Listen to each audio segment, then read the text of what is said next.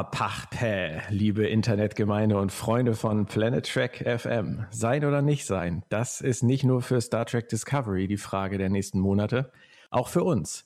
Denn hm, hundertprozentig zufrieden war zumindest ich mit den ersten beiden Episoden nicht, im Gegensatz zu meinen Gästen letzte Woche.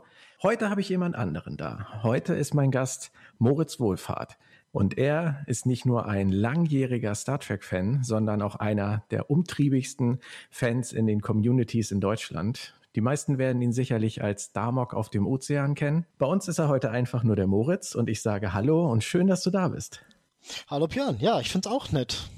Moritz hat eine ganz eigene Art des Erlebens von Star Trek. Aufgrund seiner Blindheit hat er zwar alle Episoden und Filme mindestens einmal, ich würde sagen eher häufiger gesehen, aber eben nicht so gesehen, wie wir Sehenden das tun.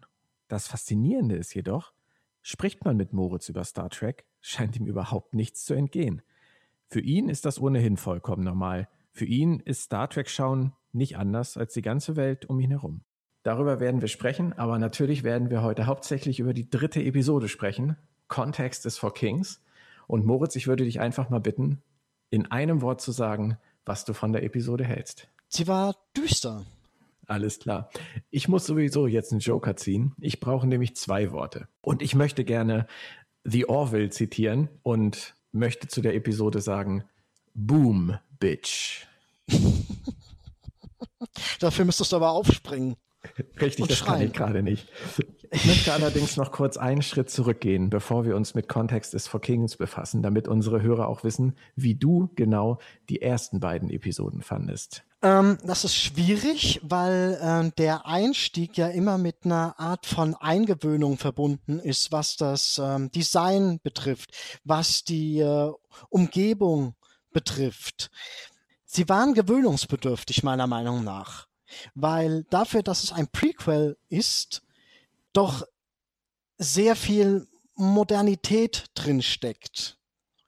Also etwas ungewohnte Modernität dafür, dass man sich darüber Gedanken machen muss, dass es ähm, zehn Jahre vor TOS spielt. Andere Punkte sind dann vielleicht auch ähm, die veränderte Darstellung der Klingonen, auch auditiv, einfach dadurch, dass sie ähm, massiv ihre eigenen Sprachsequenzen bekommen, die ich übrigens noch nicht verstanden habe. Dazu muss ich mir irgendwann nochmal die, die, die, die Untertitel irgendwo separat durchlesen können. Es ist sehr viel neu muss man sagen, vom, vom seriellen Konzept her auch betrachtet, weil sie ja ganz viel noch nicht zeigen, wie man ja gesehen hat. Also, also Discovery kommt nicht vor, der Großteil der neuen Crew kommt nicht vor. Es ähm, versteift sich ja gewissermaßen auf drei, vier handelnde Charaktere. Und davon bleiben am Ende nur zwei über. Ja, genau. Äh, obwohl, nein, nein, da möchte ich mir gar, da möchte ich mir noch gar kein Urteil erlauben. Also, okay. ob Giorgio wirklich tot ist, ich glaube, das bleibt abzuwarten. Alles klar. Ich bin da auch noch nicht hundertprozentig sicher. Ich hätte zwei Nachfragen. Außerdem, ich habe gerade jemanden vergessen, die, ähm, ich glaube, sie heißt Kyla Detmer oder Kila Detmer, die ist ja jetzt auf der Discovery auch aufgetaucht. Das ist ja auch eine aus den beiden ersten Episoden. Aber ähm, du hattest von den Klingonen gesprochen. Die klingonische Sprache war für mich immer eine wahnsinnig dynamische Sprache. Wenn ich mich daran erinnere, wie ein, ähm, ein Gauron zum Beispiel in Star Trek The Next Generation oder nachher auch in Deep Space Nine gesprochen hat das war schnell, das war mit einer wahnsinnigen Betonung und einer wahnsinnigen Leidenschaft. Und dann kommt mir jetzt da dieser Tukufma daher und redet in einem monotonen Singsang seinen Monolog runter. Und ich denke die ganze Zeit nur, sollen uns allen kollektiv die Füße einschlafen? Der Mann versucht, das klingonische Imperium zu einen. Hier, pass mal auf, der hat ja dabei noch ein Brötchen im Mund. das ist halt das Einzige, was mich wirklich an den Klingonen letztendlich gestört hat. Mich hätte noch viel mehr stören können. Ich habe äh, ich hab mit viel mehr Dingen gerechnet, die mich stören. Aber dieses wirklich langatmige Sprechen, wo man das Gefühl hat, die Latexmaske zwickt an allen Ecken und Enden und es ist gar nicht möglich, anders zu reden. Das hat mich gestört, weil das ist für mich e-, eine Kriegerrasse. Das sind für mich Leute, die, die wirklich den ganzen Tag nur steil gehen, wenn sie nicht gerade Blutwein trinken. Und Kuvma war halt wie auf Valium. Die anderen aber auch. Ich finde, die haben sich da nicht besonders viel gegeben. Nein, das stimmt schon. Die standen da relativ lethargisch äh, in der Gegend rum. okay, das, das zu den Klingonen, da sind wir uns ja offensichtlich einig. Äh, absolut, ja. Hätte ich auch später noch angesprochen mit der Sprache, die ich hätte es jetzt gar nicht mal so sehr auf Next Generation runtergebrochen. Ich habe mir zwar nicht nochmal angeguckt, aber ich meine fast, dass sie damals schon 1978, 79, 80, das kriege ich jetzt gerade nicht so ganz auf die Reihe, in Star Trek 1. Ich meine, das war schon dynamischer, was sie da gesprochen haben. Das stimmt schon. Also sagen wir es mal so, die Klingonen waren nie so gechillt wie in Star Trek Discovery. Du hattest ja im Vorfeld gehofft, dass äh, dieses neue Klingonendesign nur auf die äh, Crew des Sarkophagschiffs angewendet wird, aber scheinbar sehen die ja alle so aus, also auch die vom Hohen Rat, die da angekommen sind. Ja, wobei das ja, glaube ich, nur vier oder fünf Häuser waren. Ich dachte, die hätten 24 Schiffe da gehabt. Ja, ähm, sie haben 24 Schiffe da gehabt, aber die ähm, Holo-Übertragung, mit der Tekuvma geredet hat, waren letztendlich nur vier, fünf oder lass es sechs Personen gewesen sein, die für vier, fünf oder sechs Häuser standen. Und ich meine, Tukufma hatte am Ende zu ihnen gesagt, sie sollen die anderen Häuser auch noch überzeugen oder irgendwie sowas. Also es ist durchaus noch möglich, dass wir ähm, andere Klingonen zu sehen kriegen. Ich habe die Hoffnung noch nicht ganz aufgegeben, aber was ist, was ich natürlich aufgeben musste, vermutlich. Ich hatte vorher ja gehofft, dass, ähm, dass Tekufma und sein, sein Clan sozusagen, dass die ein paar Jahrhunderte weg waren, wiederkommen und feststellen, dass die Klingonen äh, inzwischen so verweichlicht sind und einige sogar durch dieses Augment-Virus aus Star Trek Enterprise sogar inzwischen aussehen wie Menschen. So hatte ich das eigentlich auch ursprünglich verstanden. Ja, genau. Ähm, und dass Tekuvma daraufhin sagt, nein, das darf nicht sein. Wir müssen unseren Lebensstil bewahren. Wir müssen ähm, unsere Kultur schützen und wiederherstellen. Das wäre mhm. für mich ein, eine super Brücke zwischen Star Trek Enter, äh, Enterprise und genau. Aber das scheint ja nicht der Fall zu sein. Also Tekufma ist tot. Der wird diese Argumentation nicht mehr ins Feld führen können. Auch das würde ich jetzt wieder die, was ist mit Wiederbeleben? Die können, da wäre ich mir einfach noch nicht so sicher, ob die wirklich beide tot sind. Das ist ja nicht schon Schnee, ne? Von daher, ich glaube, Tekufma hat sich erledigt. Also bei Giorgio würde ich sagen, allein die Tatsache, dass Burnham sie ja mitnehmen wollte, nachdem sie vermeintlich gestorben ist und ja rausgebeamt wurde und sie nicht mehr mitnehmen konnte, ist ein kleiner Hinweis darauf, dass wir sie vielleicht nochmal wiedersehen. Okay, gut. Aber wie auch immer, wir müssen abwarten, was mit den Klingonen wird. Also ich hatte ja, wie gesagt, diese Hoffnung, dass sie Star Trek Enterprise und die Augment-Geschichte da irgendwie unterbringen. Kommt ja vielleicht noch bisher ist es auf jeden Fall nicht in Sicht. Mal abwarten. Genau. Das waren die ersten zwei Episoden. Wenn du sagen müsstest, ähm, Daumen hoch, Daumen mittel, Daumen runter, nur zu den ersten zwei Episoden, wie wäre da ungefähr dein Fazit gewesen? Ganz klar mittel. Aber wir sind jetzt bei Star Trek Discovery und wir sind jetzt bei Episode 3. Kontext ist for Kings und meiner Meinung nach war es tatsächlich eine Art zweiter Pilotfilm. Oder wie siehst du das? Ist ja auch so angekündigt worden. Also in, in, in, in einigen Meldungen der Autoren haben sie das ja genau so geäußert. Und ich denke, so ist es auch gekommen. Für mich ist jetzt absolut äh, Pilot-Feeling aufgekommen. Ja. Das fing schon äh, ganz am Anfang an mit der Szene, wo die Discovery das äh, Gefangenen-Shuttle sozusagen rettet. Das war aber auch so extremst forciert äh, rausgedrückt worden. Also da war die Präsentation wirklich das Nonplusultra. Du hast es genauso gehört, wie ich es gehört und gesehen habe, weil die, der Score an der Stelle einfach ja, wunderbar ja, pathetisch war. Ja, ich habe mich als erstes gefragt, hey, haben die das Intro doch nochmal ausgewechselt? Also das, das war schon sehr nett inszeniert in jeder Hinsicht. Ja. Wobei ich mich gleich äh, bei dieser Sache fragen muss, hat Captain Lorca diese Geschichte komplett inszeniert und auch den Tod dieser Aufseherin in Kauf genommen als Kollateralschaden? Ja, ich denke definitiv ja. Der hm, ist so drauf. Würde ich auch sagen. Wahrscheinlich hat er dann die restlichen Gefangenen äh, in den Transport gesetzt, weggeschickt und noch einen Phaser hinterhergeschossen. Wäre ich mir jetzt, das bleibt abzuwarten, ob er Absolut, so ja. Aber ähm, wir waren bei Captain Lorca. Wir lernen ja nun die ganze Besatzung der Discovery endlich kennen. Das heißt Lorca, das heißt Stamets, das heißt Tilly. Ah, oh, nein, nein, nein. Die Sicherheitschefin hast du vergessen. Die steht ja fast auf den Lorca. Die hat da am Ende so eine Anspielung gemacht.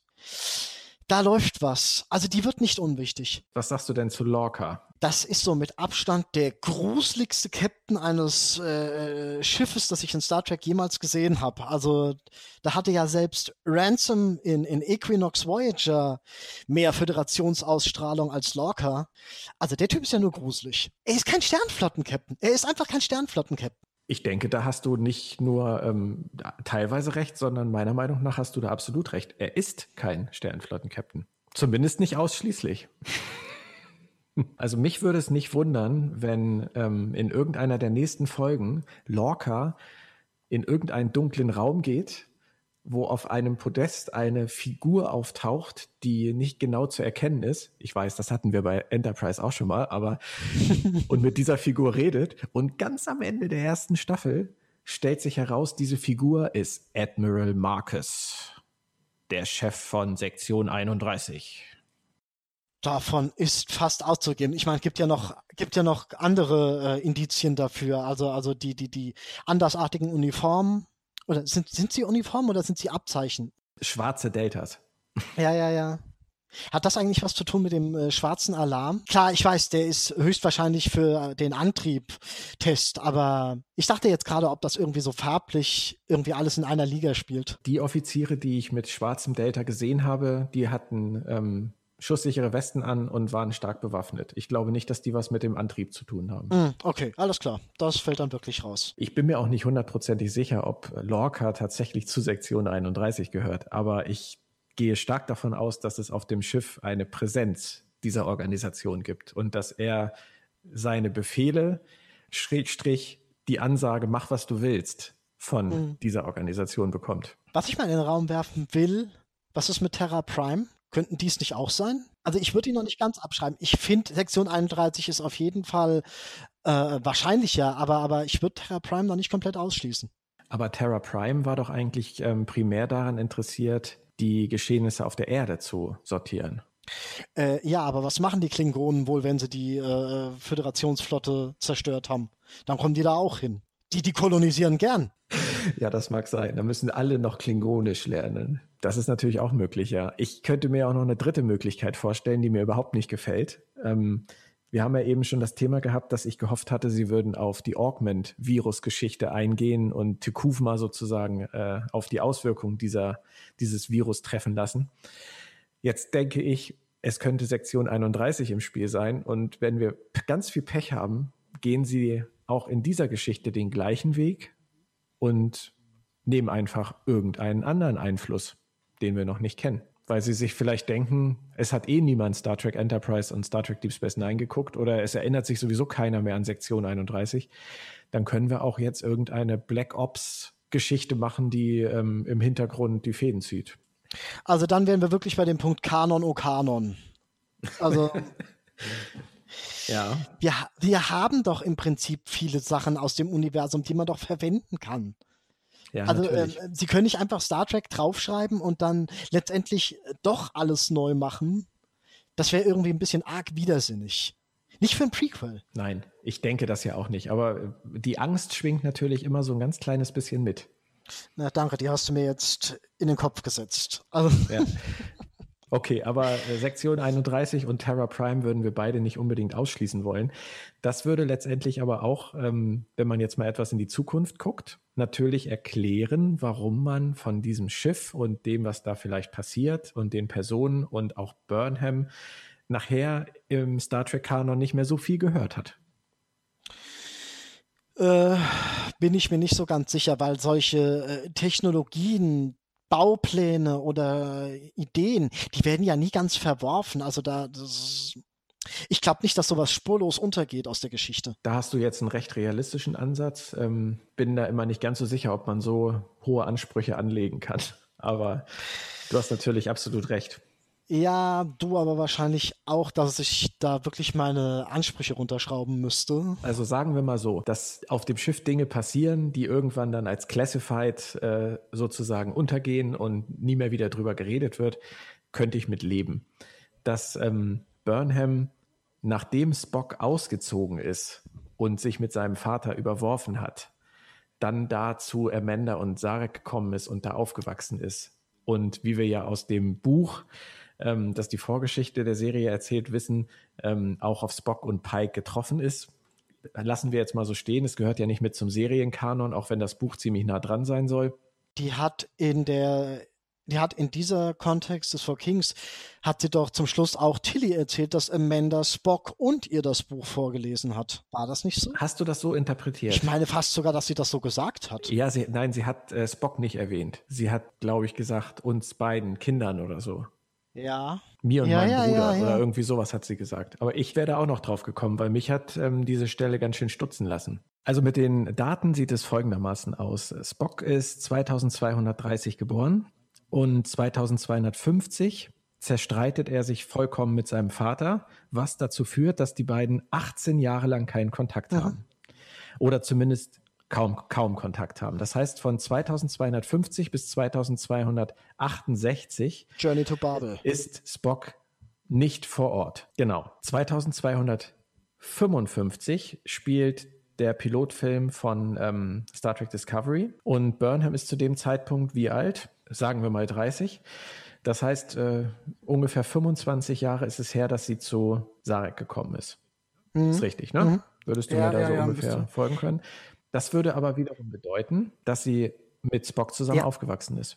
Und dann kommt das auch hin mit dem, äh, mit dem Buch und dem Vorlesen. Dann kommt das hin mit dem Buch und dem Vorlesen und dann ähm, müssen die beiden eigentlich ein ziemlich enges Verhältnis gehabt haben. Sollte man meinen. Und dann denke ich an Aaron Harberts, der im Interview sagt, dass man im Verlauf der Serie wird, wird verstehen können, warum man von Burnham trotzdem in den späteren Serien nie was gehört hat. Hm. Klingt irgendwie nach Reset-Button oder Ja, klar, man kann mit dem Antrieb kann man ja viel machen vielleicht. Also da stehen ja alle Möglichkeiten offen. dann wechseln wir doch gleich mal das Thema, weil wir an der Stelle ja eh nicht weiterkommen, ohne weitere Folgen zu sehen. Der Antrieb. Was zur Hölle sollte uns diese Sequenz am Ende sagen, als Lorca Burnham in diese Kammer steckt und sie innerhalb von wenigen Sekunden überall anders im Universum sich befindet? Hat sie das wirklich getan? Das wollte ich nämlich erst nicht glauben. Also, also ist sie wirklich dahin gereist? Erklär du es mir. Ich habe es nicht verstanden. Das freut mich, weil ich habe es auch nicht verstanden und ich dachte mir in dem Moment, hm, da kannst du was nicht sehen. Naja gut, ich meine, er zeigt ihr letzt, äh, letztendlich zeigt er ihr ja irgendwelche Orte. Ja, ja. Und ähm, wenn es nur holographische Bilder wären, dafür bräuchte er keine neue Antriebsform und keine äh, experimentelle Kammer in seinem Geheimlabor. Da könnte er ihr einfach in einem so einem Holoraum, sage ich jetzt mal. Ich meine, die haben ja Holotechnologie in der Serie. Könnte er ihr einfach Holodeck-mäßig äh, kurz mal Andoria zeigen? Da würde sie ja nicht mit offenem Mund da stehen und sagen, boah, geil, ich war auf Andoria, sondern sie wüsste ja genau, das ist nur eine Projektion. Deswegen macht die Szene eigentlich nur Sinn, wenn er ihr in dem Moment eine Art von Antrieb gezeigt hat, der sie dorthin befördert hat. Abstruserweise ist das eigentlich kein Antrieb, sondern wäre es eher ein Transporter. Also, also da verschwimmen irgendwie die Grenzen an der See. Richtig. Und das wäre tatsächlich ja auch eine Technologie, die es definitiv im 24. Jahrhundert oder darüber hinaus geben müsste oder die man kennen müsste zumindest. Es kann natürlich auch immer noch sein, dass Lorca Burnham was erzählt, was nicht stimmt. Es kann sein, dass die ganze Geschichte sehr tragisch endet und dass sie irgendwann feststellen, dass äh, es da Nebenwirkungen gibt und das Ganze wieder mal als Classified zu den Akten legen. Ja, aber s- Oder es gibt noch irgendeine Kanon-Verbindung, die wir nicht ahnen. Mir ist da nur eine Folge aus Next Generation eingefallen. welche? Die Iconia-Portale. Das passt irgendwie, weil er sagt, sie haben gerade Romulus verpasst. Diese, diese, diese Portale, die hatten doch auch immer so einen ganz komischen Zyklus. Die kommen übrigens auch wunderbar in den ähm, Roman zur achten Staffel von Star Trek Deep Space Nine Oh, vor. so weit bin ich gar nicht. Ich weiß nicht, ob du die gelesen Ähm, hast. ich habe die ersten vier gelesen. Okay, ich glaube danach ungefähr. Da kommt, da kommt so ein Mehrteiler. Ja, die Gamma-Mission. genau, da kommen die Portale Okay. drin vor. Auch sehr Gut, interessant. aber halt wieder Beta-Kanon. Ja, selbstverständlich, Peter Kanon. Aber da wird das halt aufgerissen. Also da, es ist äh, zumindest eine Möglichkeit, dass sie in irgendeine Richtung gehen. Aber ähm, im Moment ist das eigentlich so der Punkt aus dieser Episode, der mir am meisten Kopfzerbrechen bereitet und auf den ich in dieser Episode auch am besten hätte verzichten können, weil der Rest für mich eigentlich ziemlich perfekt war und stimmig, mit dem konnte ich ziemlich gut leben. Und diese Sequenz am Ende, die hat mich dann doch schwer mm, irritiert. Da muss ich ganz ehrlich sagen, hat mich diese eingeschobene Dead Space Schiffspassage da ein bisschen mehr, die war irgendwie so ein bisschen kurz vom Zaun gebrochen. Äh, wie als ob man irgendwie noch mal schnell ein bisschen äh, einen Action-Trip machen musste. Und sie, sie, sie endet dann auch irgendwie ziemlich abrupt. Die fühlte sich für mich so ein bisschen fremdkörperisch an, aber. Vielleicht wollten sie einfach ein bisschen Action haben ich denke, das war ein bisschen Eye Candy. Sie wollten dann halt auch mit den ähm, Körpern, die da rumlagen, zeigen, dass sie jetzt ein bisschen mehr bereit sind zu machen als früher im Network TV. Ist halt keine Kindernachmittagssendung mehr, sondern jetzt eher so was für ab 16 oder so. Keine Ahnung, was das für einen Zweck erfüllen Dazu kann ich dir zwei Sachen sagen. Einmal, ähm, finde ich sehr interessant, habe ich gelesen, dass ähm, eine von den Autorinnen sich explizit damit mal auseinandergesetzt hat und äh, gesagt hat, wir wollen gewisse Grenzen nicht überschreiten. Es soll trotzdem noch eine Serie sein können, die ganze Familien miteinander gucken. Ja, aber sorry, nein. Also ich habe eine siebenjährige Tochter und ähm, nein. Red mit der Autorin. Das kommt nicht von mir. Ich weiß, ich habe das auch gelesen und nachdem ich jetzt drei Episoden gesehen habe, kann ich definitiv sagen, nein. Also ich würde mit äh, meiner Tochter würde ich, glaube ich, die komplette Classic-Serie ohne Probleme gucken. Ich würde, glaube ich, auch komplett TNG mit ihr gucken und das jetzt definitiv nicht mehr. Weil? Nein. Viel zu düster, viel zu gruselig und ähm, gerade jetzt diese Dead Space-Sequenz im, im absolut fast komplett dunklen mit diesem äh, riesenhaften Warzenschwein-ähnlichen Monstertier, was auch immer es sein okay, soll. Ja. Nee, nee, nee, nee, nee, nee, das kannst du nicht bringen. Also das kann ich mit ihr vielleicht irgendwann, wenn sie 10, 11 ist, gucken oder so. Aber ähm, ich hatte die Autorin auch eher so verstanden, dass ähm, es eine Serie ist, die man sich wirklich abends zusammen schön, wie früher halt, wie früher die Classics, die ganze Familie sitzt zusammen und redet danach drüber. Ich sag mal so, wenn wir es jetzt mal mit dem, mit dem GOT-Level vergleichen, ich glaube, dann wären die, die zusätzlichen Häftlinge in dem Shuttle, die wären dann noch ein bisschen derber drauf gewesen. Die waren ja eigentlich noch alle recht human, sozial gestimmt. Also.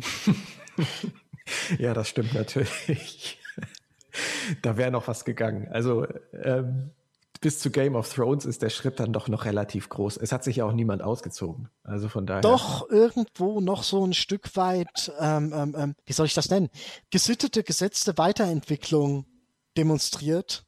So ein bisschen äh, halt nicht mehr komplett Mittelalter. Also. Naja, komm, bei Star Trek Enterprise hat sich gleich in der vierten Folge, glaube ich, Captain Archer nackt unter die Dusche gestellt. Also zumindest den Oberkörper hat man gesehen das kann man komplett rausschneiden und man vergisst, man verliert auch in der Folge nichts. Also oder denk an die ganzen Szenen, wo sie sich, ähm, wo sie sich gegenseitig eincremen. Ey, da sind sie auch ganz schnell wieder von weg. Nö, nö, nö, nö. Das kam also auf jeden Fall ja noch in, in Night in Sick Bay. Da haben sie sich ja alle gegenseitig eingecremt, von irgendwie von Trip über Hoshi zu Tipol zu Archer zu, zu Portos. Ich habe diese Folge scheinbar richtig gut verdrängt. Ich merke das also, schon, ja.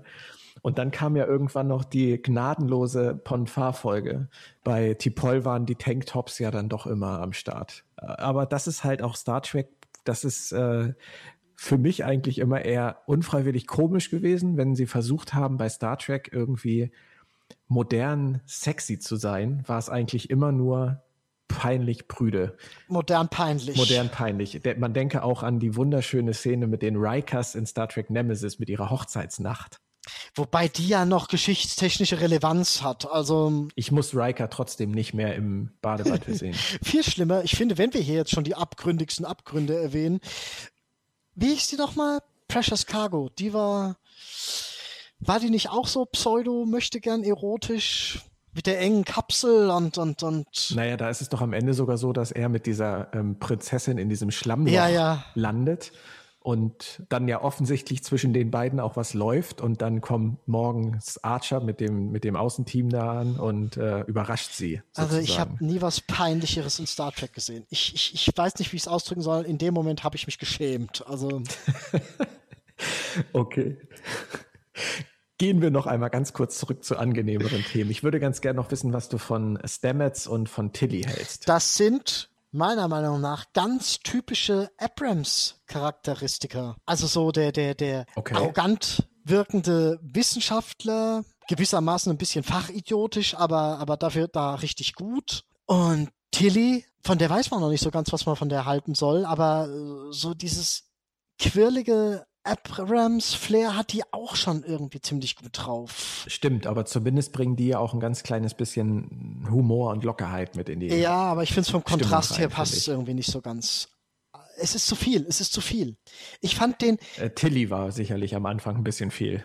Ich fand den Humor von äh, Saru, den fand ich um Längen besser im Pilot. Ja, das stimmt das äh, äh, Tilly, der Tilly-Humor, der ist irgendwie so Mainstream-quirlig. Ja, das stimmt. Es ist wahrscheinlich auch irgendwie eine, eine leichte Anlehnung an den Mainstream, dass sie zumindest so einen Charakter damit unterbringen wollten. Wahrscheinlich. Und ähm, der Stamets, bei dem fand ich es halt ziemlich interessant, dass er so eindeutig ähm, Stellung bezieht, auch gegen seinen Captain und sagt, dass letztendlich die Sternenflotte seine Forschung übernommen hat einfach mhm. und jetzt für den Krieg missbraucht. Ja, ja, ja das fand ich schon interessant, weil es klang für mich jetzt nicht so, als würde er, ja, als würde er da freiwillig ja, arbeiten. Da steckt meiner Meinung nach eine ganze Menge Potenzial drin. Auch, äh, da wechsle ich jetzt ein Stück weit das Thema, aber es gehört in dieselbe Kerbe. Saru und der Captain.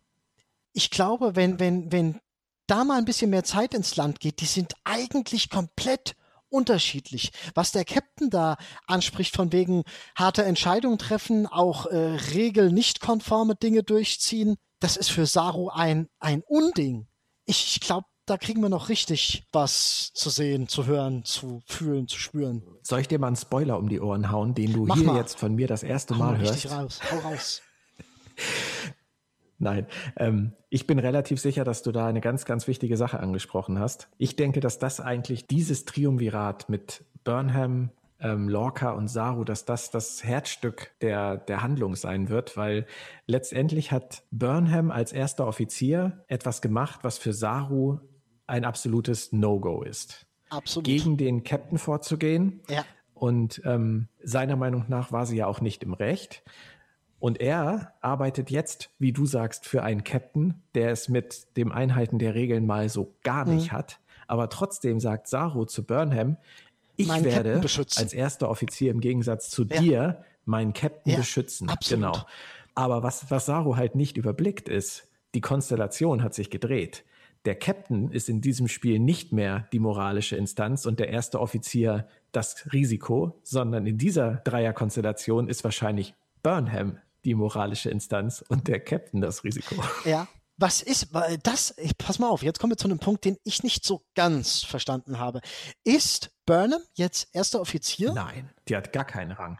Aber hieß es nicht mal, dass sie äh, äh, ähm, erster Offizier auf der Discovery werden sollte? Ich glaube, es hieß nur, dass sie erster Offizier ist und das bezog sich aber, glaube ich, auf die Shenzhou.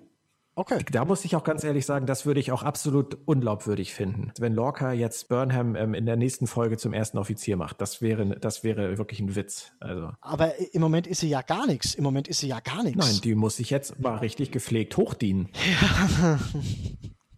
Ist dir eigentlich aufgefallen, so im Vergleich zu sämtlichen anderen Track-Serien, diese Besatzung auf dem Schiff, die ist antifamiliär. Wenn du jetzt mal so nimmst, TOS, TNG, Voyager, das waren alles so Familienverbände irgendwie, die, da konnte jeder mit jedem irgendwie, jeder äh, hat mal mit jedem irgendwie, also außenteammäßig oder so, oder, oder auch äh, kommunizieren können. Aber da, das ist so, das kommt mir bis jetzt ziemlich vor wie so eine Gruppe aus Einzelindividuen. Klar, die, ähm, ich habe den Namen schon wieder vergessen, die Sicherheitsoffizierin hat irgendwie was mit Lorca enger zu schaffen. Aber ansonsten, die existieren da alle für sich. Stimmt schon. Wobei das bei DS9, denke ich, auch ähnlich war.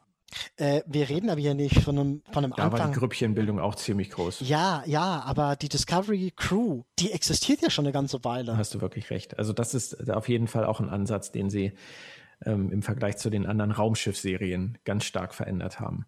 Aber das ist ja auch wieder das, was Sie gesagt haben, ähm, die Roddenberry-Regel, dass ähm, innerhalb der Brückenbesatzung oder innerhalb der Besatzung ähm, keine Konflikte entstehen, sondern nur von außen hineingetragen werden, die umgehen sie ja völlig. Ich meine, sie haben äh, eine Hauptfigur, die meutert gegen ihren Captain. Jetzt haben sie auf der Discovery also wirklich nur noch eine zersplitterte Crew, wo keiner weiß, was der andere treibt und Sie ziehen es aber ganz gut aus der Affäre, indem äh, wenn wir jetzt mal unsere Vermutungen als wahr annehmen, dadurch, dass es ein Sektions 31 Schiff ist, ist es ja kein tatsächliches Sternenflottenschiff. Ja, meinst du, Saru weiß das? Nee. Nee. Nee, weiß er nicht. Der weiß, glaube ich, gar nichts. Und das wird ein arges Problem. Also ich will ja jetzt nicht unken, aber ich könnte mir ziemlich gut vorstellen, dass ähm, irgendwann, vielleicht zum Ende der Staffel, eine Szene kommt, bei der sich Saru entscheiden muss, ob die erneute Meuterei von Burnham gegen Lorca unterstützenswert ist oder nicht und sich dann anders entscheidet. Das wäre zwar ein bisschen vorhersehbar, aber das könnte ich mir relativ gut vorstellen. Ich finde es interessanter, wenn, äh, wenn Saru meutern würde oder, oder sich gezwungen sieht zu meutern, in eine Situation getrieben wird, in der er meutern würde. Und Burnham ihn ja. unterstützt. Wir werden sehen. Es ist auf jeden Fall viel Stoff da für mögliche Komplikationen auf dieser Reise. Äh, und wir kennen viele noch gar nicht wirklich, also Charaktere. Den nein. Arzt haben wir nicht gesehen nein, nein, richtig, und, und, und äh, da waren noch diverse andere. Hm, wobei ja natürlich auch einige mit der Shen Zhu untergegangen sind, von denen, die sie am Anfang ähm, bekannt gegeben haben. Müssen, müssen ja. wir abwarten.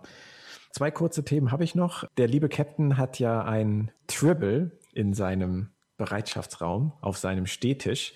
Ich habe heute gelesen, dass, ich weiß nicht, ob es ein Witz war, aber ich habe heute gelesen, dass Nicholas Meyer eigentlich wollte, dass er einen deutschen Schäferhund hat. Und äh, durch Umschreibung des Drehbuchs ist ein Tribble daraus geworden. Ich denke, es war ein Witz. Ich hoffe, es war ein Witz. Ich hätte einen deutschen Schäferhund, glaube ich, noch schlimmer gefunden als ein Tribble. Also, wenn das kein Witz ist, bin ich froh, dass es ein Tribble ist. Aber auch nur dann. Der, der, kann doch kein Menschenvieh, der hätte irgendwas anderes, einen Tag oder, oder einen wilden von diesen Seelats, von diesen vulkanischen Bären, die haben doch auch Reißzähne. Naja, er hat sich ja jetzt dieses Riesenwatschenschwein in seinem Geheimbüro eingesperrt. Du meinst sein Büzo. ja, was auch, was auch immer das für ein Raum sein soll, ja. Da steht ja auch ein Gorn-Skelett in der Ecke, wenn ich das richtig gesehen habe. Hm, da fragt man sich, ich dachte bis jetzt immer, dass das bei TOS der Erstkontakt mit denen war. Aber gut, okay. Haben wir das nicht schon bei wahnsinnig vielen Spezies gedacht? Ja, Kanon, oh Kanon. Vergiss nicht, bei Star Trek Enterprise, ja, ja, bei Star Trek Enterprise sind sie doch dann auf die Ferengi getroffen. Und alle haben gesagt, oh nein, die können doch nicht schon jetzt auf die und dann hatten sie aber einfach nicht gefragt, wie sie heißen. Brüller. Absoluter Brüller. Ja, aber eine Szene, die war wirklich gut. Äh, äh, ähm, wo äh, Jeffrey Combs, ich weiß jetzt nicht mehr, wie der Ferengi-Name von ihm war, mit, mit Archer redet und ihm dann einen Vortrag hält über, über Gewinn machen und ich weiß nicht was. Und Archer meint dann so, das haben sie voll drauf. Dann sagt er, ja, alles streng nach den 271 Erwerbsregeln. Dir fällt was auf? Es sind zu wenige. Es sind ja eigentlich 285 oder so. Aber ich finde es halt so süß, dass sie, äh, dass sie es ihnen letztendlich ausreicht, die da reinzubringen und dann zu sagen, naja, sie haben ja nie gesagt, dass sie Ferengi ja. sind. Deswegen kann der Erstkontakt mit den Ferengi ja auch noch viel, das ist also, das ist dann Prequel für den Arsch. Das darf ich hier sagen, denn unser Podcast ist zum Glück auch nicht jugendfrei. Aber gut, die Serie ist durch und jetzt haben wir ein anderes Prequel und werden sehen, ob die anders vorgehen. Sie haben ja schon gegen einige Kanon-Dinge verstoßen. Sie haben ja letztendlich, was, was die Optik und, äh, und irgendwelche Sachen angeht, sie, sie dehnen das ja schon sehr stark die dehnen das verdammt stark. Also ich finde auch die Waffen, ich kann es jetzt nur vom Audioaspekt her betrachten, das komplette Audio-Waffendesign beispielsweise, das haben die komplett abgeändert. Also die machen auch einen komplett anderen Anschein. Das sind keine durchgängigen Strahlen oder Wellen mehr, das sind ja alles nur noch Impulse. Also auch die, auch die Handphaser mhm. sind komplett eigentlich auf Impulsebene basierend. Und das gut, okay, das hatten ja. sie bei Enterprise auch schon. Trotzdem war es da noch mal ein Stück weit anders. Ist dir da jetzt in der Folge irgendwas aufgefallen mit den Waffen, was du, ähm, was, was du doch erwähnenswert findest? Interessanterweise am Ende, als sie die Glennock zerstören, dachte ich anhand des Sounds, dass sie zwei Photonentorpedos auf das Schiff abgeschossen hätten. Haben sie aber nicht. Das waren Phaser. Dabei ist der Sound teilweise recycelt aus den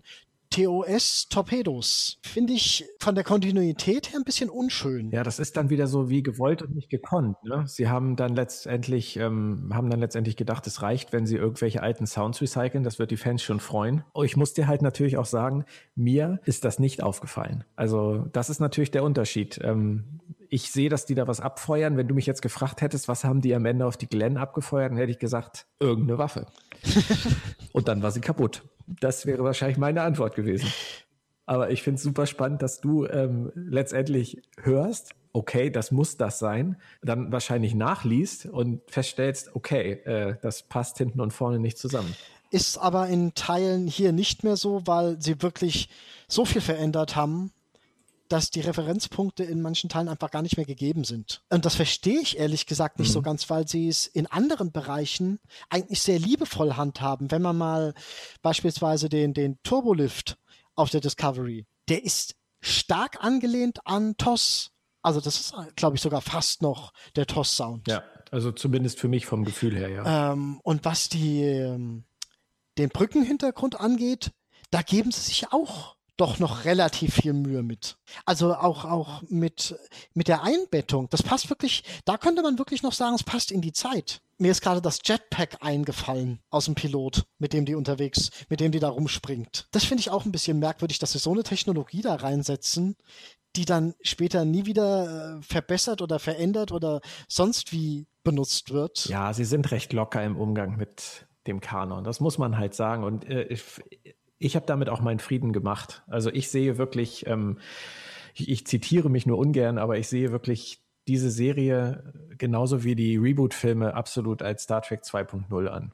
Das ist ein völlig neues Leben für Star Trek. Und ich würde, glaube ich, auch eine Serie, die so aussieht wie The Orville, so toll ich die finde, als neue Science-Fiction-Oper mit dem, mit dem Star Trek-Namen dran nicht besser finden. Ich bin froh, dass es The Orville gibt. Man muss halt echt gestehen, The Orville ist wahnsinnig veraltet.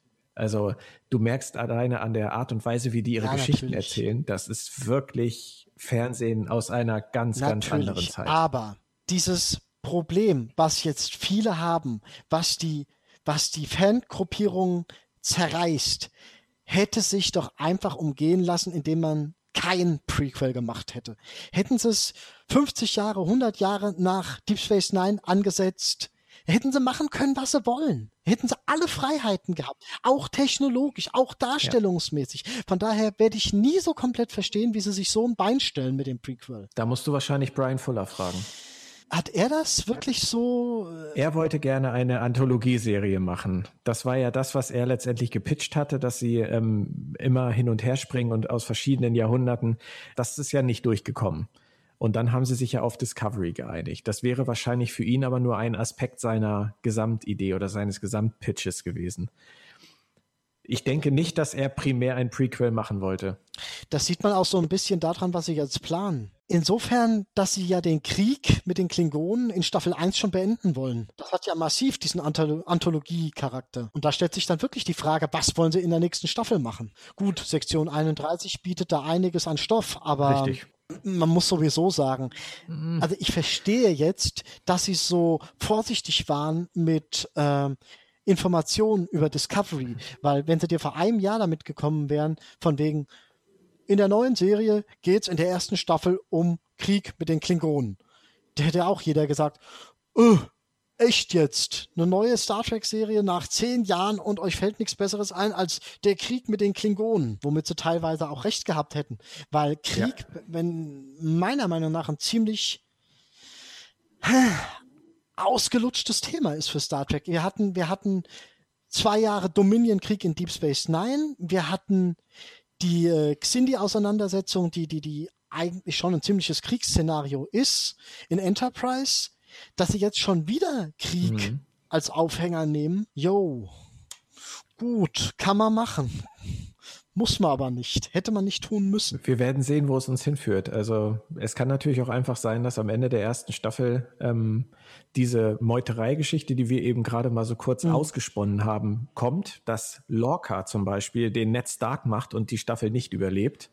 Und dass in der zweiten Staffel dann Saru der Captain ist und Burnham der erste Offizier. Köstlich dann haben wir schon mal eine ganz andere Serie. Und dann haben wir vielleicht auch keine Sektion 31 mehr, sondern dann haben wir vielleicht in der zweiten Staffel tatsächlich ein Forschungsschiff. Haha, wahrscheinlich wird die äh, Sektion 31 Einfluss aber nie ganz verschwinden, was auch interessant sein könnte. Jetzt sind wir aber schon weit in der ja, Zukunft. Ja, dabei ist die zweite Staffel noch nicht mal in trockenen Tüchern. Nee, und wir haben erst drei Folgen gesehen. Stört dich das? Mich stört es nämlich schon ein kleines bisschen, wenn wir jetzt so mal die Details nehmen. Wir haben den verbesserten Antrieb. Wir haben Forschung auf biologischer Sporenbasis. Das sind beides Elemente, die in derzeitigen Sci-Fi-Serien schon verwendet worden sind. Wir haben den besseren Antrieb bei Dark Matter.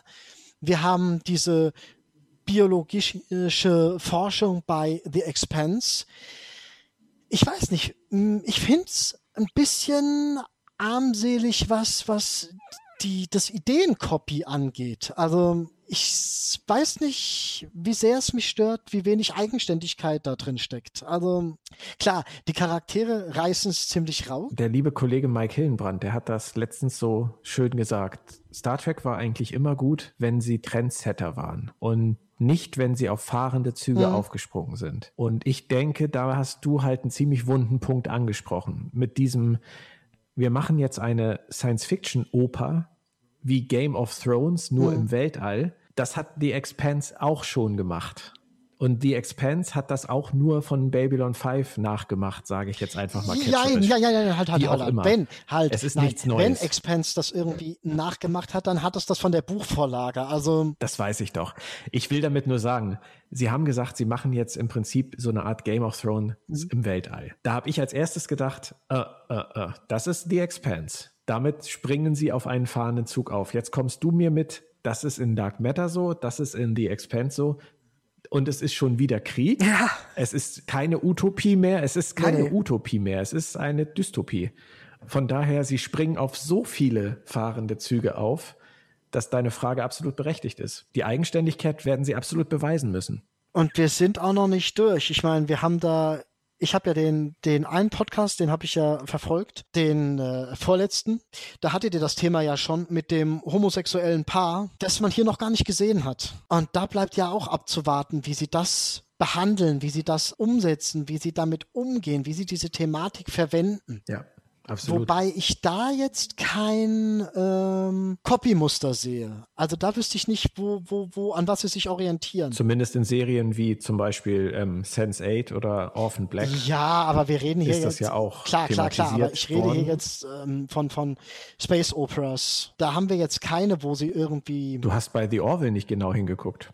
Ja, inwiefern? Bortus und Kleiden ja, sind beides aber, aber in, nein, nein, nein, nein, nein, nein, nein, sind und sie nicht. Die haben, die haben nein, ja sogar einen. Nein, der, ähm, der, der Partner vom Kleiden ist als Frau geboren. Ja, aber damit haben wir The Orville auch schon wieder früher on air gehabt mit einem Thema, das in diese Richtung geht. Das ist sogar noch eine, eine, auf eine zugespitztere Form des Themas. Da, da sind wir ja sogar noch jetzt hier bei, bei Transgender ja, ja. oder was auch immer. Das ist, ähm, da sind sie ja noch sogar noch viel mutiger. Ich meine, die haben da eine, einen Mann, der, im, der eigentlich als Frau geboren ist und das seinem Partner verschwiegen hat, aber in einer Gesellschaft, die aus rein männlichen ähm, Wesen besteht, in einer eheähnlichen Gemeinschaft leben und auch noch ein Kind bekommen und das auch noch zusammen ausbrüten, beziehungsweise Bortus hat es ausgebrütet und es jetzt zusammen großziehen. Da ist The Orville ja eigentlich, hat ja eigentlich alles abgedeckt. Da kommt dann jetzt Discovery mit dem homosexuellen Pärchen ja, ja eigentlich ja, ein bisschen spät. Stimmt schon, ja. Ja. Aber wie gesagt, das ist, solange, du hast recht, es ist die Frage, wie sie es umsetzen. Wenn sie es ganz natürlich umsetzen, genauso wie auch bei Orphan Black oder bei Sense8 und es einfach nicht äh, die Handlung dominiert, sondern völlig normal ist, weil es einfach völlig normal ist. Es gehört zu unserem mhm. Leben dazu und es ist äh, eine Selbstverständlichkeit, dass es im 23. Jahrhundert homosexuelle Paare gibt und auch, dass die zusammen auf dem Raumschiff dienen und leben. Es ist völlig normal. Und wenn sie das genauso zeigen, ist es okay. Wenn sie ein Politikum draus machen, finde ich es schwach. Das ist schwierig, weil meiner Meinung nach würde, würden sie es am besten machen, wenn sie es gar nicht zeigen würden. Also im Prinzip, wenn sie nur mal sagen würden, yo, das ist mein Mann, yo, das ist auch mein Mann, und jetzt gehen wir mal was essen und das war's. Wenn man, wenn man darauf überhaupt keinen Fokus legen würde. Das wäre meiner Meinung nach die. Wie in Star Trek Beyond. Ja, genau. Da fällt es ja eigentlich fast nicht auf. Richtig. Und das ist, das ist doch das Wunderbare daran. Es ist vorhanden. wenn es dir auffällt, fällt es dir auf. Dann musst du letztendlich bei dir selber gucken, warum es dir auffällt. Musst du ja. dich das selber fragen. Oder du nimmst es halt einfach nur als völlig, völlig äh, normalen Teil der Szenerie wahr. Ähm, meinst du eigentlich, dass das Absicht war? Star Trek Beyond hat ja mit seinem äh, Antagonist, der ja ein absoluter Kriegstreiber war, meinst du, das war gewollt in Bezug auf Discovery? Ich glaube, dass die Film, Filme und Serien, ähm, auch was Absprachen angeht, überhaupt nichts miteinander zu tun haben mehr. Okay. Ich gehe davon aus, dass die wirklich ihr Ding machen, beide ich finde, das kann man so schon so ein bisschen als Vorboten betrachten, wenn man will. Grundsätzlich hast du recht. Nein, ich weiß das ja auch nicht. Ich keine Ahnung. Ich äh, stocher da ja auch nur im Nebel. Aber ich würde doch sagen, dass da keine Absprachen herrschen, dass die sich gegenseitig auch überhaupt nicht reinreden. Und ähm, ich bin inzwischen ja auch absolut der Meinung, dass sie ähm, die Serie jetzt nur deswegen in der Prime-Timeline angesiedelt haben, weil sie aufgrund dieser ganzen rechtlichen Geschichten die Reboot-Timeline nicht nehmen können. Vielleicht hätte es mir weniger, würde es mir weniger Bauchschmerzen machen, wenn es in der Kelvin-Zeitlinie spielen würde. Ja, das würde wunderbar passen. Die Kontinuität wäre einfach eine ganz andere. Sagen wir es mal so: ähm, Star Trek Discovery und die drei Reboot-Filme sind, was die Präsentation angeht, aus einem Guss. Wenn auch natürlich die Reboot-Filme ein Raumschiff präsentiert haben mit der Enterprise, das noch ganz anders designt ist jetzt als die Shenzhou und die Discovery. Das muss man okay. halt auch sagen. Also da ist Abrams ja noch mal 100 Schritte mhm. weitergegangen. Mhm. Da sind die Discovery und die Shenzhou schon doch noch deutlich ähm, mhm. altmodischer angehaucht. Aber grundsätzlich würde ich dir recht geben, wenn man die Reboot-Filme guckt und Discovery guckt und unbedarft an die Sache rangeht, dann denke ich, würde, würde man eigentlich immer zu dem Schluss kommen, dass die im gleichen Universum angesiedelt sind. Aber es ist interessant. Also ähm, du hattest es ja vorhin schon mal angesprochen mit dem äh, Buch, was was äh, ein Jahr vor Discovery spielt. Ich finde, also mir ist seit dem Buch wirklich klar, dass es Prime ist. Es gibt ja immer noch viele, die das anzweifeln, die sagen von wegen, da könnte sich handlungsmäßig noch irgendwas drehen, dass sie dann letztendlich doch sagen, es ist Kelvin. Für mich ist aber wirklich seit dem Buch klar, das ist da eingeordnet, das ist da gewollt. Äh, interessanterweise, ein Punkt, der mich immer gestört hat, oder naja, gestört, in Anführungszeichen, das mit Saru und den Kelpianern, das haben die in dem, im Buch wirklich schön angesprochen. Da wird ja wirklich an einer Stelle erwähnt, dass äh, Saru der Meinung ist, dass er der einzige Kelpianer ist, der in der Sternenflotte ist, weil sein Volk sich das ansonsten nicht trauen würde, dieses Risiko nicht eingehen würde. Und ja. das finde ich wirklich ein sehr schönes, ja. stimmig machendes Detail. Das ist auf jeden Fall um Längen besser als ähm, die Ferengi haben nicht gesagt, wie sie heißen. Da gefällt mir das auf jeden Fall deutlich ja, besser. Ja, oder die Demo Denobulaner, von denen man später auch nichts mehr hört. Richtig, ja. Aber wie gesagt, es gibt so viele Planeten und es gibt so viele Raumschiffe und so viele Charaktere. Die haben ein medizinisches Know-how. Da denke ich mir immer, und, und die Leute sind nicht begehrt, die Leute laufen nirgendwo rum später.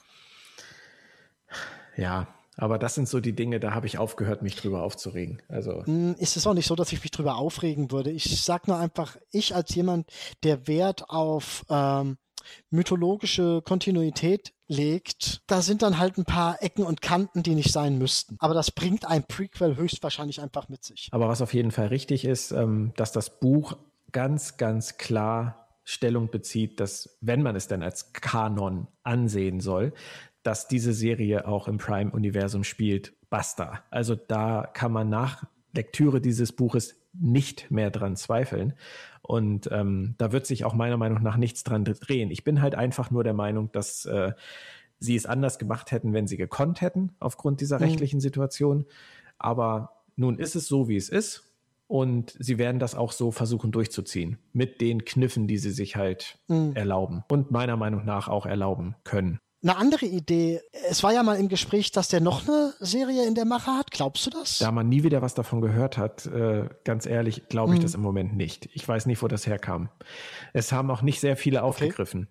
Also ich halte das für ein sehr, entweder ein sehr frühes Gerücht oder eine Info, die wirklich noch in den Babyschuhen steckt. Keine Ahnung. Also ich kann mir schon vorstellen, dass wenn der Erfolg da ist, dass es weitere Serien geben wird. Aber ich glaube nicht, dass Nick Meyer schon an etwas arbeitet. Weiß man denn schon was über den Erfolg? Also gibt es irgendwelche Zahlen, die veröffentlicht worden sind? Gar nicht. Nein. Nein. Ähm, die Einschaltquote bei CBS war ja gut. Allerdings war sie, das muss man halt auch sagen, nicht wirklich besser als bei The Orville beim Pilotfilm.